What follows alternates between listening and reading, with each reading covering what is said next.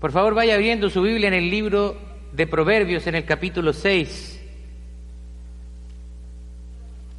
Proverbios en el capítulo 6. Tuvimos un, hemos tenido un hermoso tiempo de alabanza, ¿no? ¿Cuántos creen eso? Yo le voy a pedir a mi, a mi hermano William R. Salazar que él por favor venga a orar por la palabra. Hemos estado hablando con algunos hermanos y usted va a ver pronto ya más predicadores, más maestros de grupos de comunión. Así que hemos estado hablando con nuestro hermano William. Ya pronto vamos a verlo predicando la palabra del Señor. Amén. Así que ore por la palabra el día de hoy, hermano William. Vamos, hermanos, buenas tardes. Y pudieran pararse con reverencia, vamos a orar juntos por la palabra que Dios va a poner en los labios de nuestro pastor. Padre amado, bendito Dios, Padre celestial, te damos gracias, Señor, en esta tarde, pidiéndote, Señor, primeramente, que tu palabra sea oída, Señor, y que quede en nuestros corazones. Háblanos, Señor, a cada uno de nosotros, Padre Santo, porque te ha placido traernos a cada uno de nosotros aquí, Señor, en tu casa, en tu congregación, Señor. Amado Padre, te agradecemos por la vida de todos mis hermanos que están aquí, Señor, y por la palabra que será dada por nuestro pastor, nuestro amado pastor Marcelo. Dios me lo bendiga. Amén. Amén. Por favor, tome asiento.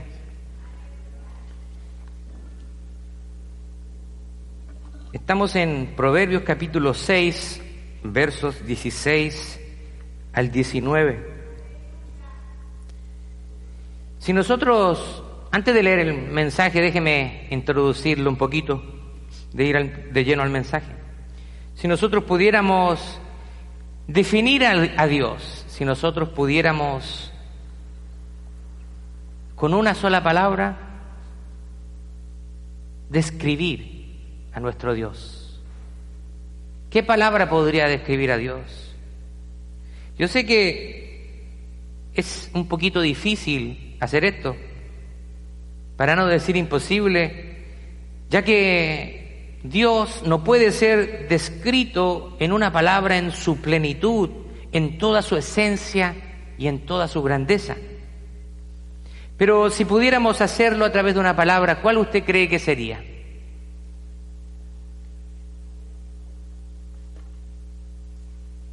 ¿Qué me dice usted? ¿Qué palabra podría describir a Dios? si fuéramos, si pudiéramos describirlo en una sola palabra. Amor. Amor. ¿Alguien más pensó lo mismo? Amor. Exacto. Gracias. Pero yo creo que Dios es conocido por, por ser un Dios de amor. Quizás si nosotros pudiéramos extraer lo más profundo de, de, de Dios, de su esencia, de su ser, llegaríamos a la conclusión de que Dios es amor.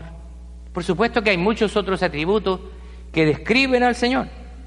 Quizá uno de los versículos más conocidos, y este es uno de los versículos también que más se utiliza cuando se hace evangelización. Juan capítulo 3, verso 16, John 3, 16. ¿cierto? Uno de los versículos más conocidos y, lo sabemos de memoria. A ver si se lo sabe de Reina Valera, porque de tal manera amó Dios al mundo que ha dado a su Hijo unigénito, para que todo aquel que cree en Él no se pierda, más tenga vida eterna. Así que tan grande ha sido el amor de Dios que Él decidió enviar a su Hijo unigénito, nacido de mujer, a nacer en este mundo, estar afectado por todas las tentaciones de este mundo, todos los problemas de este mundo, y Él se hizo hombre para venir a entregar su vida por nosotros.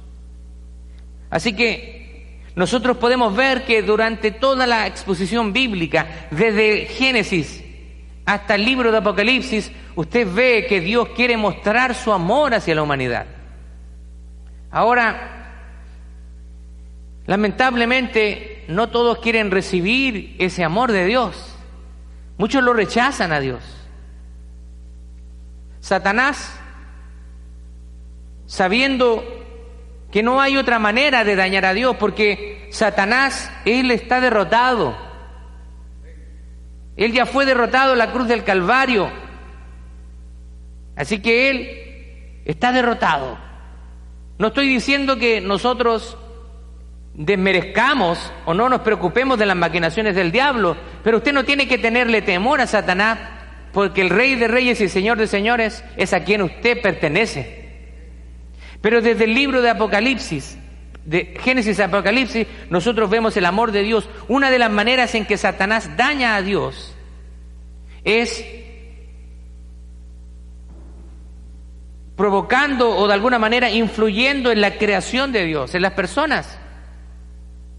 Satanás, a él le encanta que la gente no crea en Dios, porque así él puede realizar su trabajo de una manera sencilla y sin estorbos.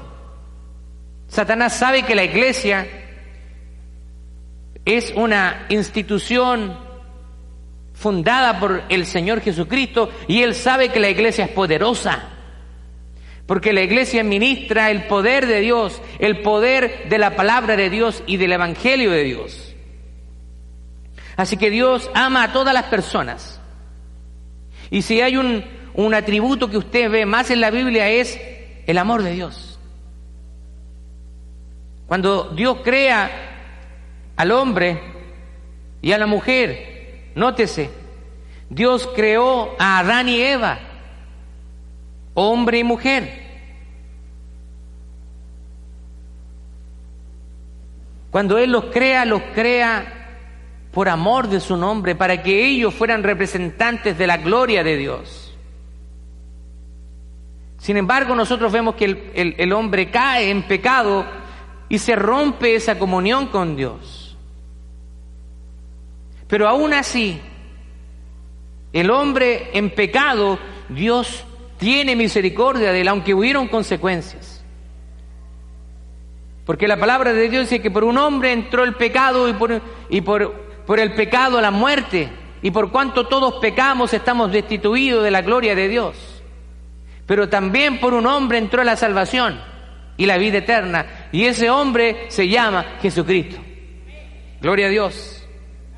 Así que Él es un Dios de amor. Él creó al hombre solo por amor. Él no, en, el, en Dios no hay una motivación egoísta, una motivación egocéntrica o una necesidad de que le adoren, porque Él tiene millares de ángeles que le adoran día y noche. Cuando acá Juan 3:16 dice que Dios amó tanto al mundo, se usa una palabra griega que es cosmos. Y esta palabra, o sea, Dios amó tanto al cosmos y esa palabra encierra aquí la idea de que Dios ama no al planeta Tierra, sino que Dios ama a los habitantes del planeta Tierra. Dios ama a la humanidad. Su amor lo movió a entregar a su Hijo unigénito. Mire lo que dice Romanos capítulo 5, verso 8. Mas Dios muestra su amor para con nosotros en que aún siendo pecadores, Cristo murió por nosotros. Primera de Juan capítulo 4, versos 7 al 10 dice, amados, amémonos unos a otros, porque el amor es de Dios. Todo el que ama es nacido de Dios y conoce a Dios. El que no ama no ha conocido a Dios, porque Dios es amor. En esto mostró el amor de Dios para con nosotros, en que Dios envió a su Hijo unigénito al mundo para que vivamos por medio de Él. Y en esto consiste el amor. No en que nosotros hayamos amado a Dios, sino que Él nos amó a nosotros y envió a su Hijo en propiciación por nuestros pecados. ¿Se da cuenta? Dios es quien toma la iniciativa hacia nosotros. Por eso que en la salvación no hay mérito personal, porque Dios es el que viene a influirnos a través de su Espíritu Santo, a través de su palabra. En nosotros estábamos muertos en delitos y en pecado y no había manera de que una parte espiritual de nosotros despertara si no era Dios quien tomara la iniciativa en acercarse a nosotros. Así que tenemos que ser claros en esto.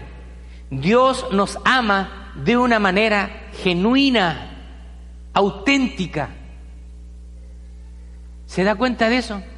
Muchas veces nuestro amor puede estar condicionado. Nuestro amor puede estar condicionado a la otra persona. Pero por eso que el Señor nos habla a nosotros. Dice, maridos, amen a sus mujeres como Cristo amó a la iglesia.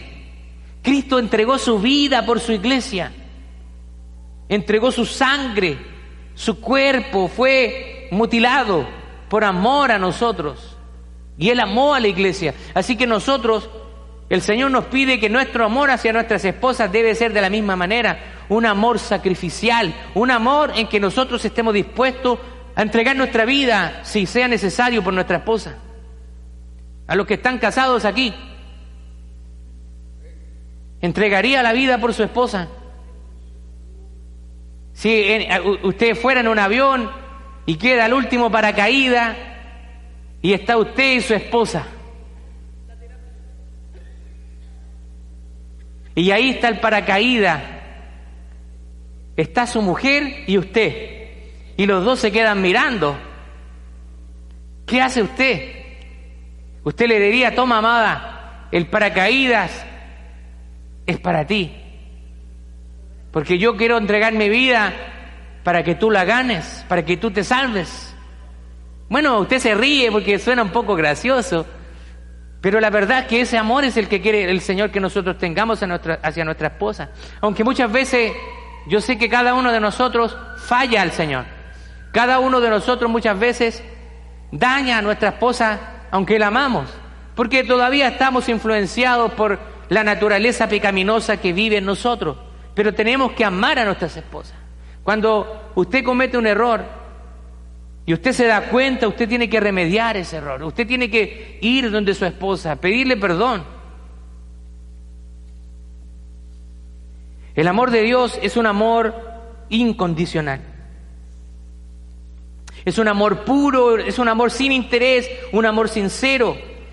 Pero quiero hacerle una pregunta en esta hora. ¿Usted se ha preguntado por qué Dios nos creó a nosotros? ¿Por qué Dios nos creó? ¿Por qué Dios permite que vivamos aún siendo que somos malos? La, la humanidad eh, va de continuo al mal, se ha apartado de Dios. ¿Por qué Dios no envía un rayo y nos destruye a todos y se acabó. Ya no, no tiene más dolores de cabeza con el hombre. ¿Por qué Dios no hace eso? ¿Sabe por qué? Porque Dios, en su esencia, Él quiere dar al hombre la oportunidad de arrepentirse y de conocerle. De que nosotros podamos conocerle.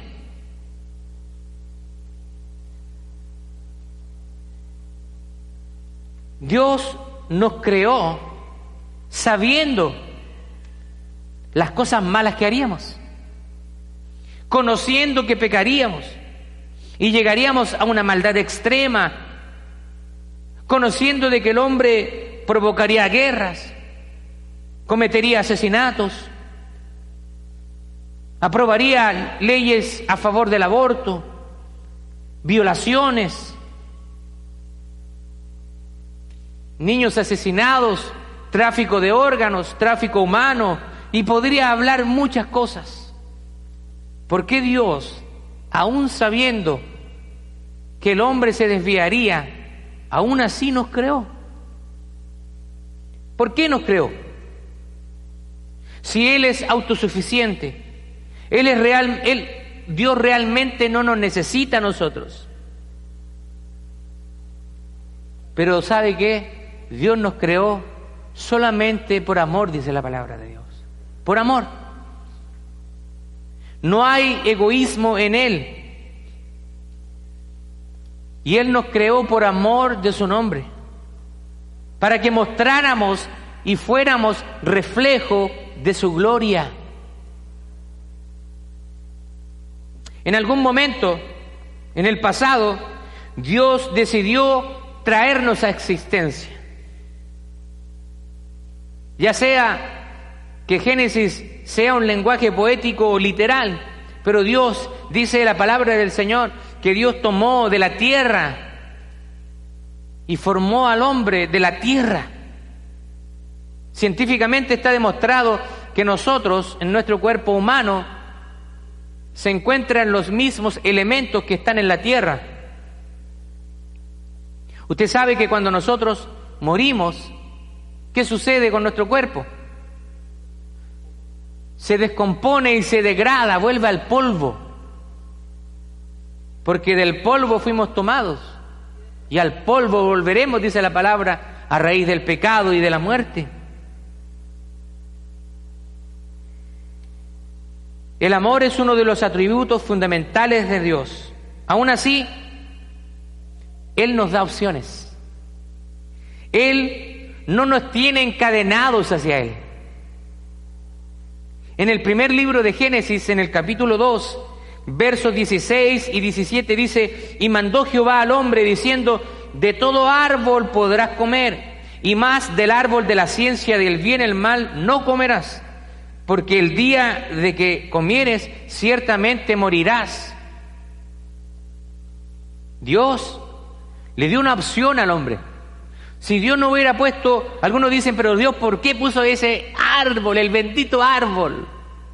Si no hubiera habido el árbol, Eva no habría comido el fruto, no habría eh, comido también Adán y ahora estaríamos todos en la playa disfrutando, ¿cierto? Caminando por el campo sin ropa. Imagínense caminando por el campo sin ropa, fresquito.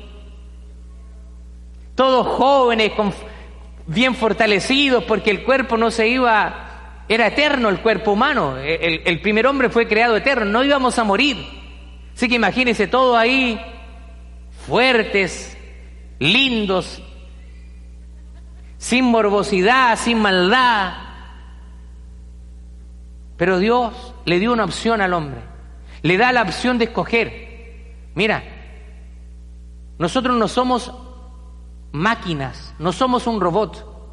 Por lo tanto, Dios tenía que darle la opción al hombre. Tenía que dejar esa opción, esa prueba de obediencia. Y sabemos lo que pasó. La bendita mujer. Sabemos lo que sucedió. Eva comió del fruto y Adán, en vez de él corregir a su esposa, le siguió. Así que ambos pecaron. Los dos son totalmente culpables. Así que tenemos la opción. Aquí tú puedes decir sí o puedes decir no. Tú puedes escoger recibir ese amor de Dios en tu vida o puedes escoger rechazarlo. Hace un tiempo atrás yo leía un libro de uno de los líderes del comunismo y decía que ese hombre, aún en el lecho de su muerte, miraba al cielo y reclamaba a Dios. Él se había declarado ateo, pero aún así le reclamaba a Dios en el lecho de su muerte. Nosotros podemos decidir recibir el amor de Dios o rechazarlo. Dios nos da esa opción.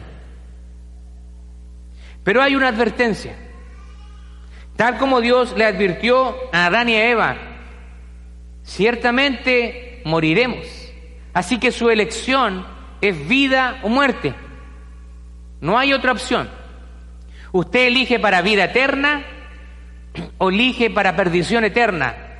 Si usted elige a Dios, Dios le promete un lugar en el paraíso. En la nueva Jerusalén, calles de oro, mar de cristal. Disfrutar de una relación con el Señor. Verlo cara a cara. Eso es lo que Dios le promete. ¿Usted se, ha pensado usted en mirar al Señor cara a cara, ese momento, cómo va a ser, cómo, cómo va a ser estar ahí en la gloria con Dios, donde no hay sufrimiento, donde no hay dolor, donde no habrá enfermedad, no habrá muerte, solamente gozo y, vida eterna junto a nuestro Señor. Sin embargo, Él da la opción. Si alguien no decide recibirle o rechazarle, hay preparado un lago de fuego que arde y ha sido preparado para Satanás y los demonios. Ese lago de fuego fue preparado para Satanás y las huestes de maldad. Dios no quiere que el hombre vaya ahí, pero si el hombre rechaza a Dios, el hombre será enviado junto con Satanás y sus demonios a la muerte final, que es el lago de fuego. Pero ahí se le llama la muerte final, pero es muerte eterna, pero hay conciencia. Así que algunos dicen, no, si aquí nosotros nos morimos en la tierra y se acabó todo. Mentira. Todos vamos a vivir eternamente, pero algunos vamos a vivir con Dios y otros van a sufrir eternamente en el fuego del infierno. Dios no se goza enviar gente al infierno. Somos nosotros, con nuestras propias decisiones, los que nosotros estamos tomando ese camino. ¿Se ha quemado a usted alguna vez? ¿Se ha quemado? Yo creo que todos nos hemos quemado, ¿cierto? Yo me he quemado con la plancha, me he quemado con la cocina. Una vez un producto químico cuando estábamos en la empresa, se lo mezclaron mal y prendió fuego, me tuve que hacer para atrás, me quemé todas las pestañas. Pero creo que la sensación de, de calor más fuerte, de quemadura que he tenido, fue cuando estábamos trabajando en una empresa química y estábamos preparando un jabón. ¿Usted, ¿usted conoce los jabones en barra? Bueno, eso, esos jabones se preparan a altas temperaturas se le echa grasa, álcalis, hidróxido de sodio, así que esa olla está pero hirviendo. Y el jabón se envasa líquido y el líquido sale caliente y tiene que enfriarse para que pueda tomar forma del molde. Así que nosotros estábamos llenando unos recipientes y, y, yo corría los recipientes cuando se llenaban y en una de esas muevo la mano y me cae jabón caliente aquí. Y eso es como que le caiga a usted una, cera de vela.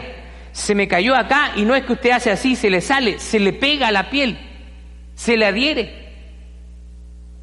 Era un, un dolor terrible. Me llevaron a emergencia, yo metía la mano en hielo y aún así el hielo se derretía rápidamente. Era un calor extremo.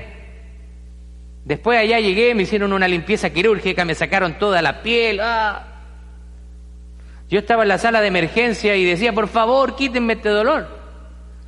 Imagínese estar sintiendo su cuerpo quemándose, pero que no se consuma eternamente. Dios no quiere eso para usted. Así que no hay duda de que Dios le ama y ama al mundo. La salvación está al alcance de todos, de toda persona. Cualquiera persona puede ir al cielo, la ira de Dios fue satisfecha a través del sacrificio de Jesús. Pablo escribe en el libro de Romanos capítulo 10, verso 9, si confiesas con tu boca que Jesús es el Señor y crees en tu corazón que Dios le levantó de los muertos, serás salvo. Porque con el corazón se cree para justicia, pero con la boca se confiesa para alcanzar la salvación.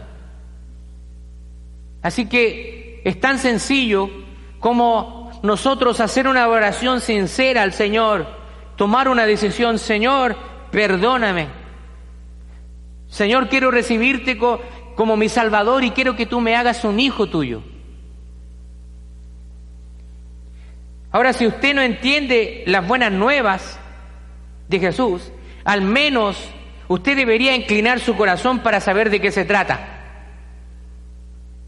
Al menos si usted es una persona inteligente, usted al menos va a analizar la situación, a analizar lo que le están diciendo, si tiene coherencia o no. Nuestra misión acá en la iglesia Steamtown Church, usted sabe, es hacer más y mejores discípulos de Jesús.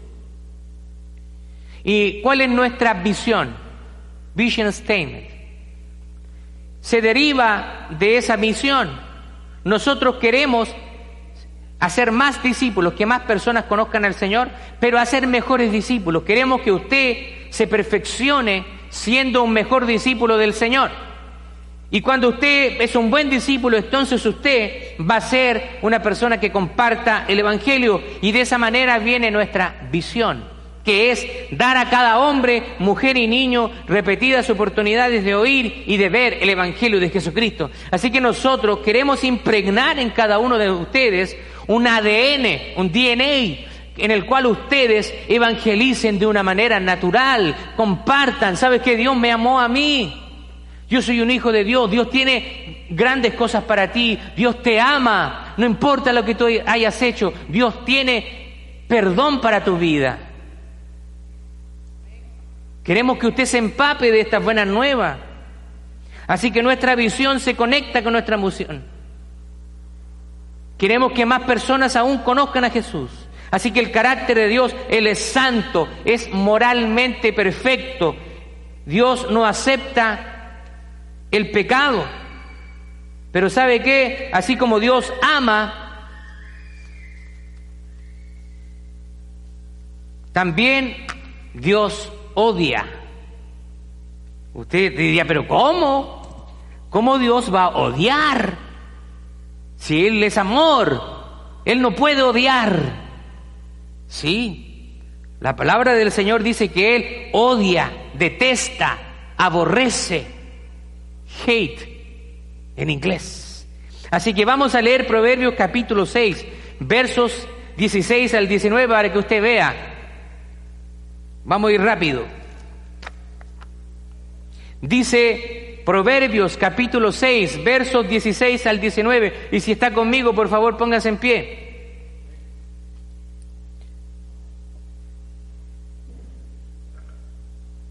Dice Proverbios capítulo 6, versos 16 al 19. Seis cosas aborrece Jehová, y aún siete abomina su alma los ojos altivos, la lengua mentirosa, las manos derramadoras de sangre inocente, el corazón que maquina pensamientos inicuos, los pies presurosos para correr al mal, el testigo falso que habla mentiras y el que siembra discordia entre hermanos. Toma asiento. ¿Se da cuenta? Dice seis cosas que aborrece Jehová y aún siete le son abominables. Él detesta, él odia, él aborrece estas cosas. Y es porque Dios, en sus cualidades, como un Dios todopoderoso, Él es amor, pero también Él es santo. Él no puede tolerar el pecado. Él ama a las personas. Dice la palabra del Señor, Él murió por la humanidad. Él murió por todas las personas, pero las personas deben recibir ese sacrificio. Él ama a todas las personas, pero Él aborrece el pecado. Y Él tuvo misericordia de nosotros porque cuando nosotros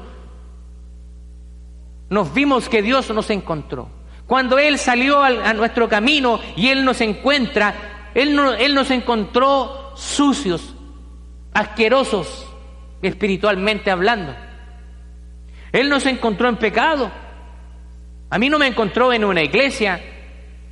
De hecho, yo nunca tuve una crianza acerca de la iglesia. Así que cuando Cristo llegó a mi vida, yo estaba sucio espiritualmente, en delitos, en pecado.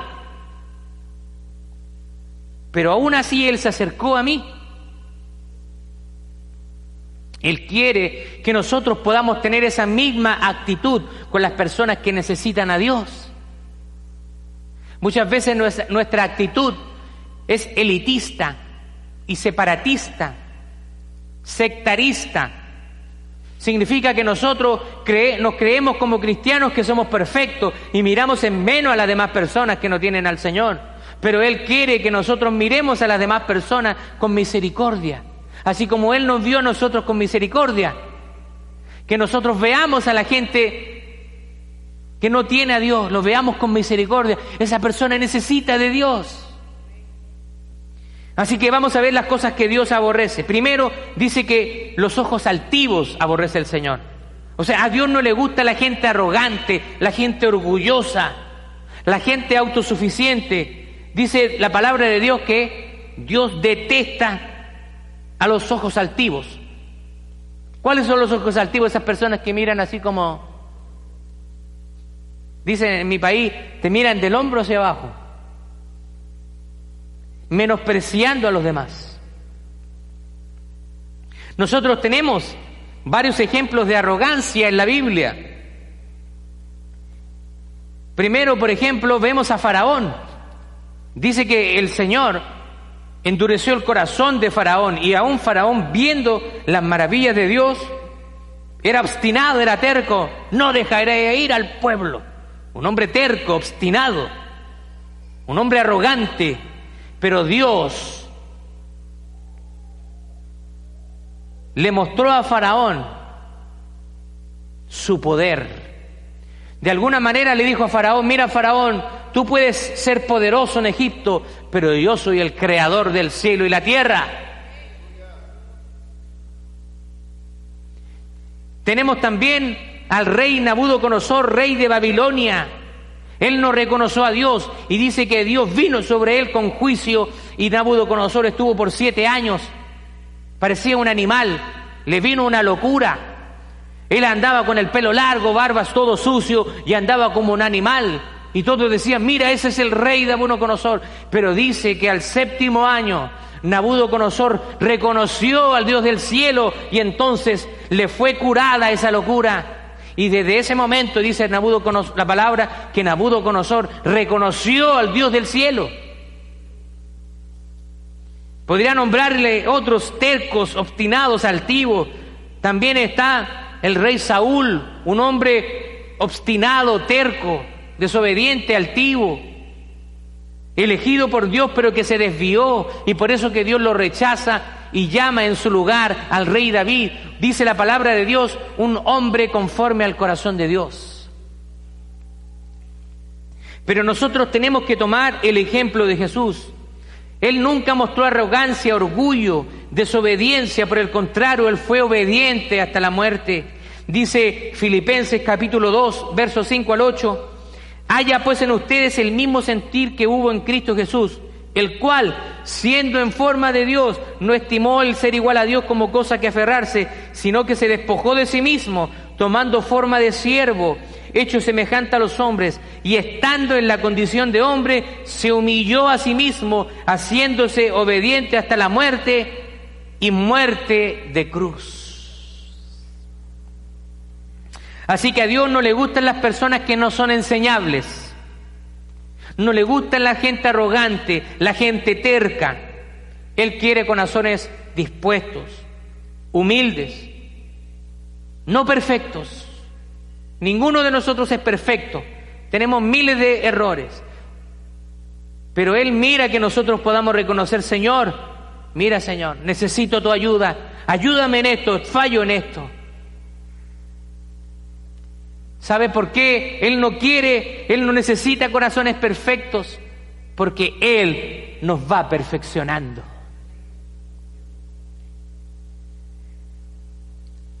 Hay personas ricas que tienen dinero y miran a los pobres con desprecio. Las personas heterosexuales miran a la comunidad LGBTI, Q, I, la miran con desprecio, homosexuales lo miran con desprecio. Ellos necesitan de Jesús. Ellos necesitan de, nuestro mensaje de esperanza. Hablemosle. Muchas veces la iglesia cristiana ha sido catalogada de intolerante. Esas personas también necesitan de Dios, están alejadas de Dios, por eso llevan una vida desordenada. Dios los tiene que juzgar, pero nosotros mostrémosle nuestro amor.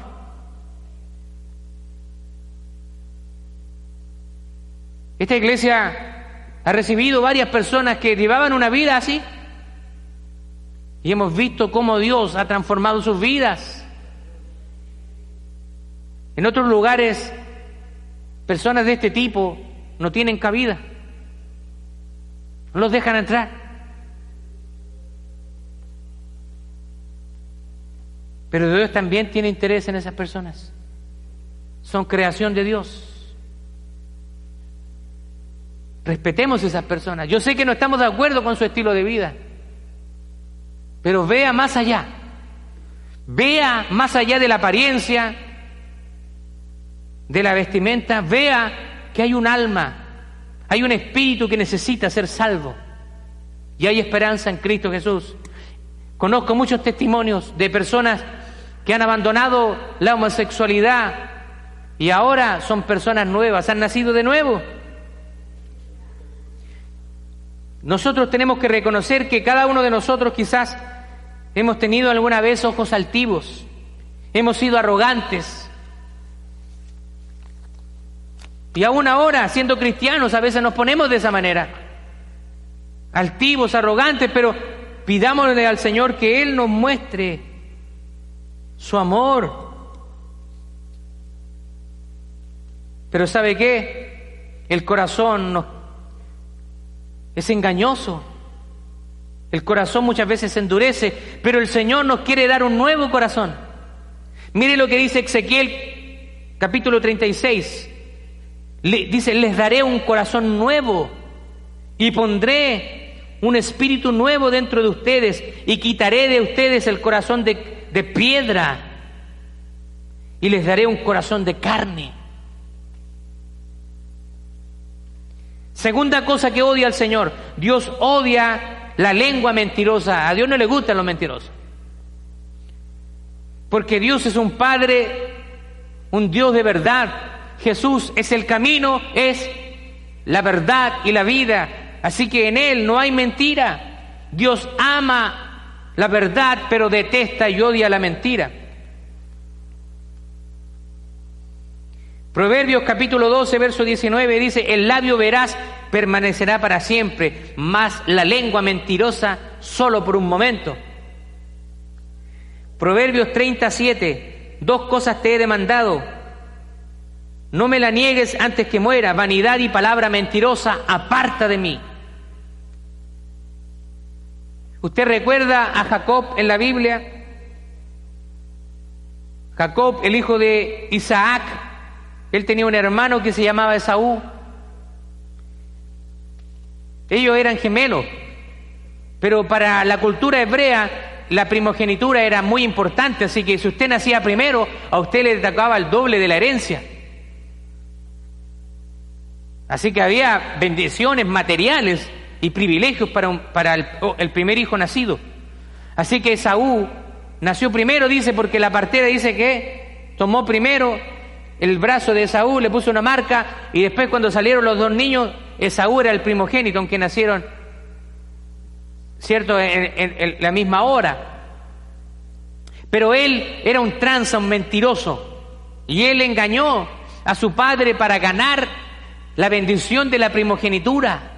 Era algo tremendo. Cuando el padre declaraba la bendición de la primogenitura, ya no había nada que hacer. Cuando Esaú se da cuenta de que su hermano se había hecho pasar por él, se había puesto pieles de animales, y entra donde su padre Isaac y le dice, Padre, vengo para que me dé la bendición, y Isaac estaba como un poquito dudoso, no suena como, como Esaú, ¿eres tú Esaú? Sí, Padre, tócame. Y le tocó la piel, ah, sí eres tú, porque Esaú era más velludo. Y dice que Isaac le da la bendición.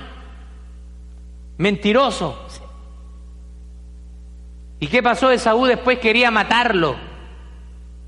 Y, Jacob después dice que peleó con el ángel para que lo bendijera. Hasta la medianoche, hasta el alba, perdón. Pero Dios escogió a este mentiroso. Lo escogió a este mentiroso. ¿Sabe para qué? Para hacer de él una gran nación. Y de él vendrían las doce tribus de Israel, de la cual vendría la tribus de quien descendería el Mesías, Jesucristo. Gloria a Dios, así que de nuestros antepasados tenemos varias gente tranza, mentirosa y todo. Bueno, Dios odia la mentira. La mentira siempre trae destrucción. Tercera cosa que odia al Señor. Las manos que derraman sangre inocente. Odia la mano asesina.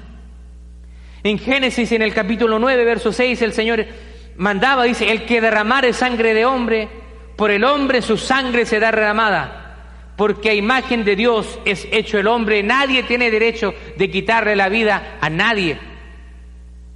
Levítico 24, 17, asimismo el hombre que hiera de muerte a cualquier persona, él también morirá.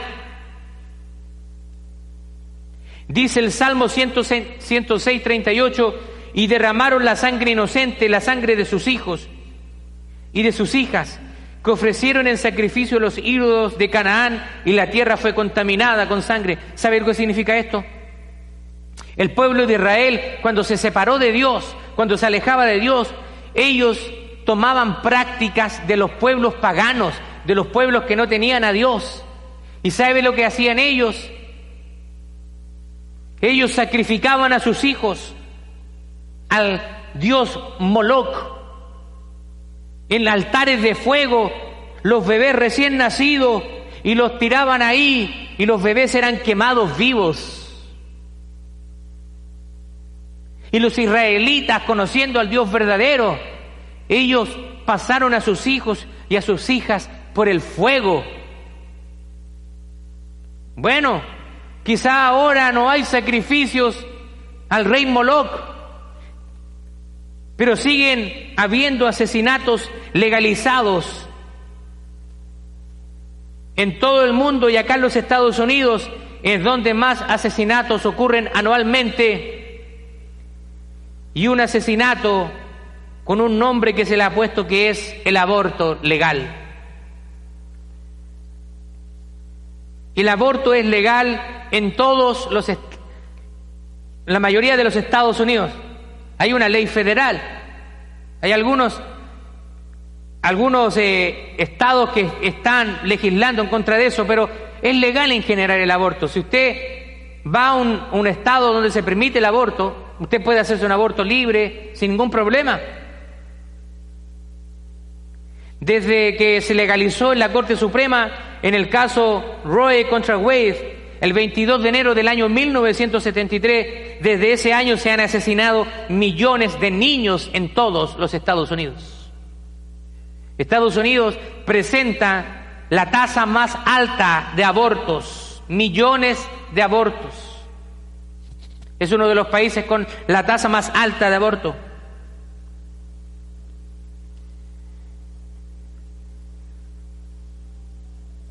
El aborto y el cristianismo no van de la mano, no son compatibles. Si usted es cristiano, usted no puede apoyar el aborto.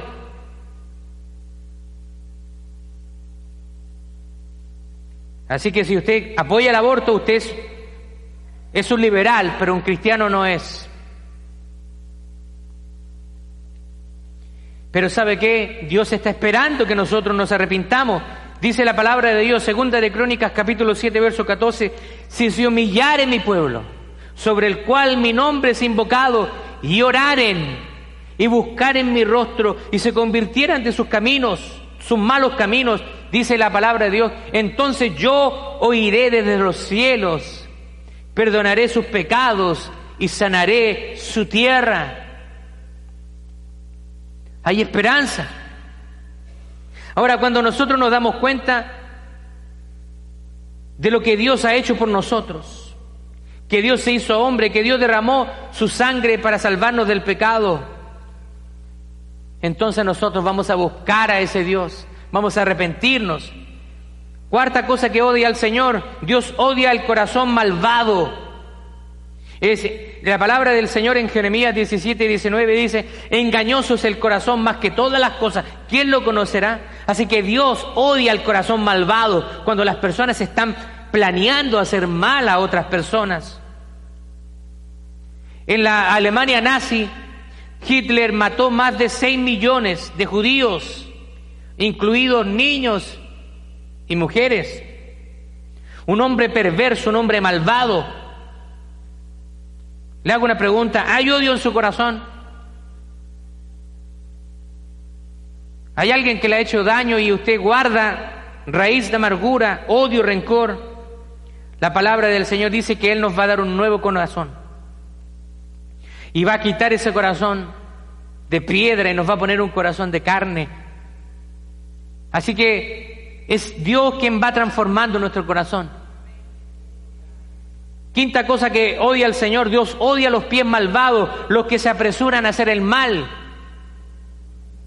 La gente que se apresura a hacer el mal dice que Dios odia los pies malvados. Número 6, Dios también odia la lengua acusadora. Proverbios 6, 19 dice, el falso testigo que esparce mentiras, falsas acusaciones, Dios detesta eso.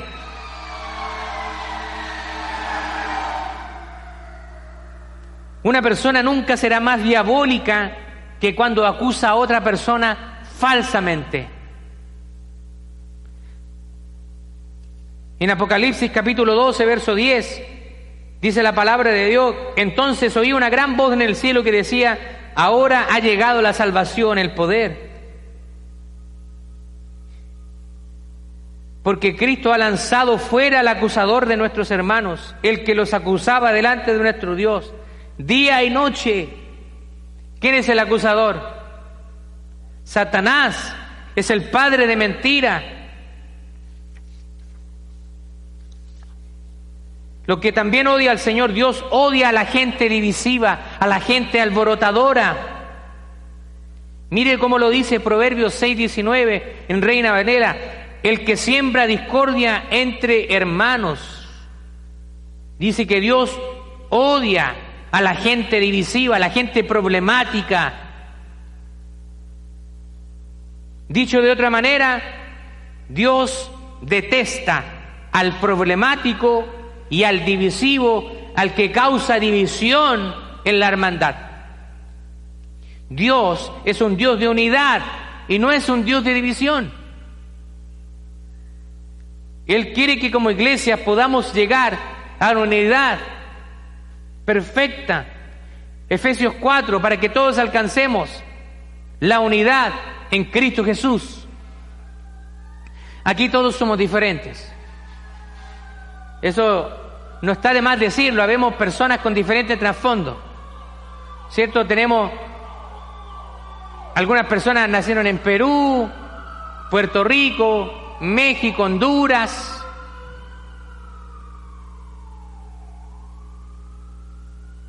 Teníamos hermanos del Salvador, hemos tenido personas de diferentes nacionalidades.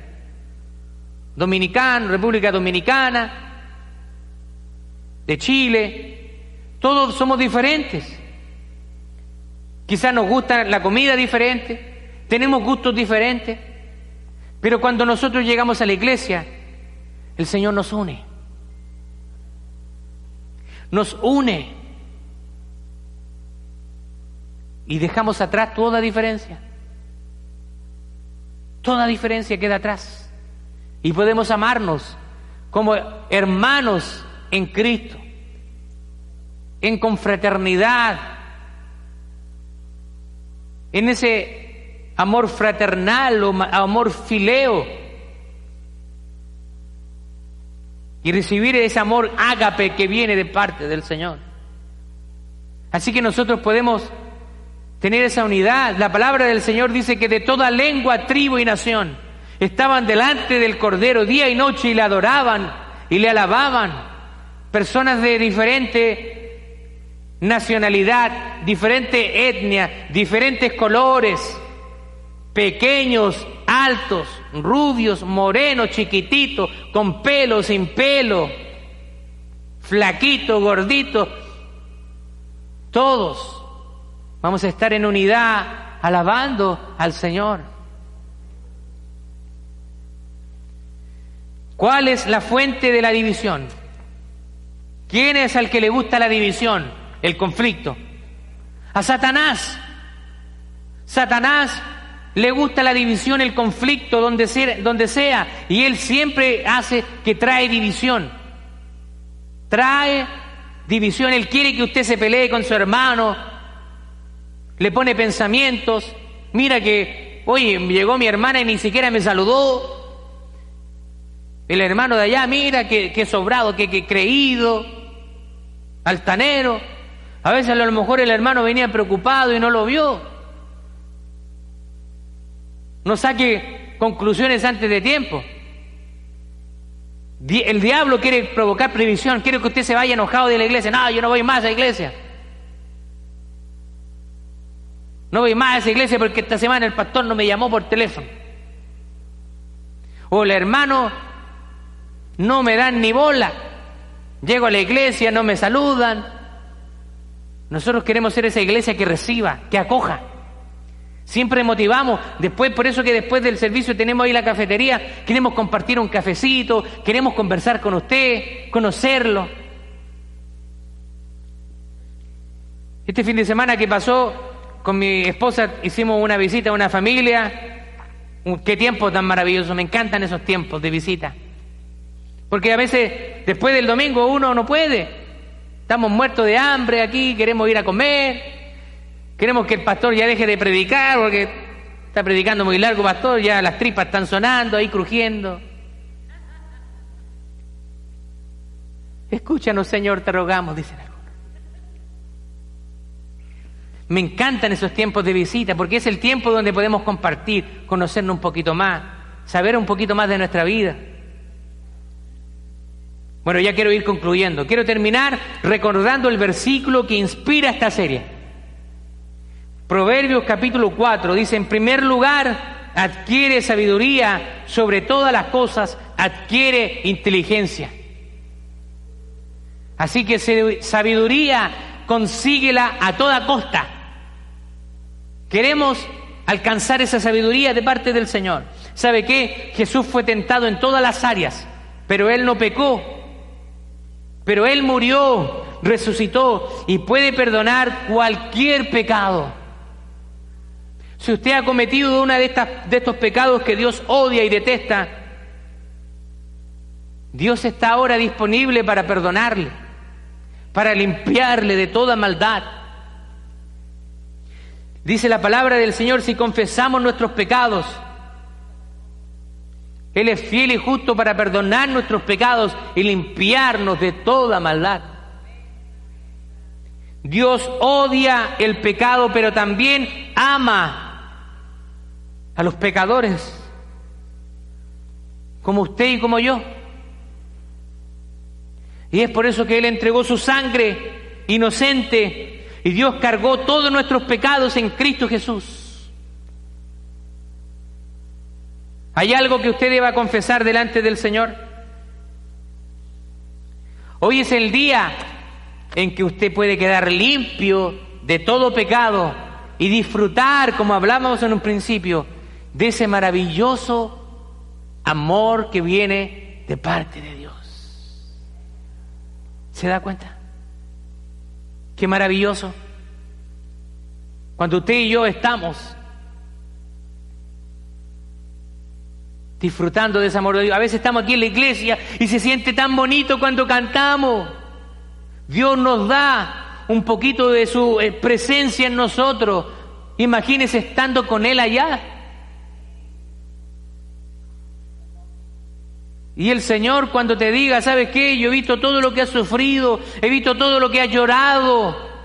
Sé que no te fue fácil caminar una vida conmigo, hija, hijo. Pero ven a darme un abrazo. ¿Se imagina al Señor estrechando un abrazo? Y usted ahí, apretadito a Jesús, recibiendo su cariño, su amor. Yo no sé si reír, llorar en ese momento, pero imagínese estando disfrutando ese amor. Bueno, hoy es el día en que usted puede disfrutar de ese amor de Dios. No tiene que esperar a morir. Hoy es el día. Póngase de pie, vamos a orar al Señor.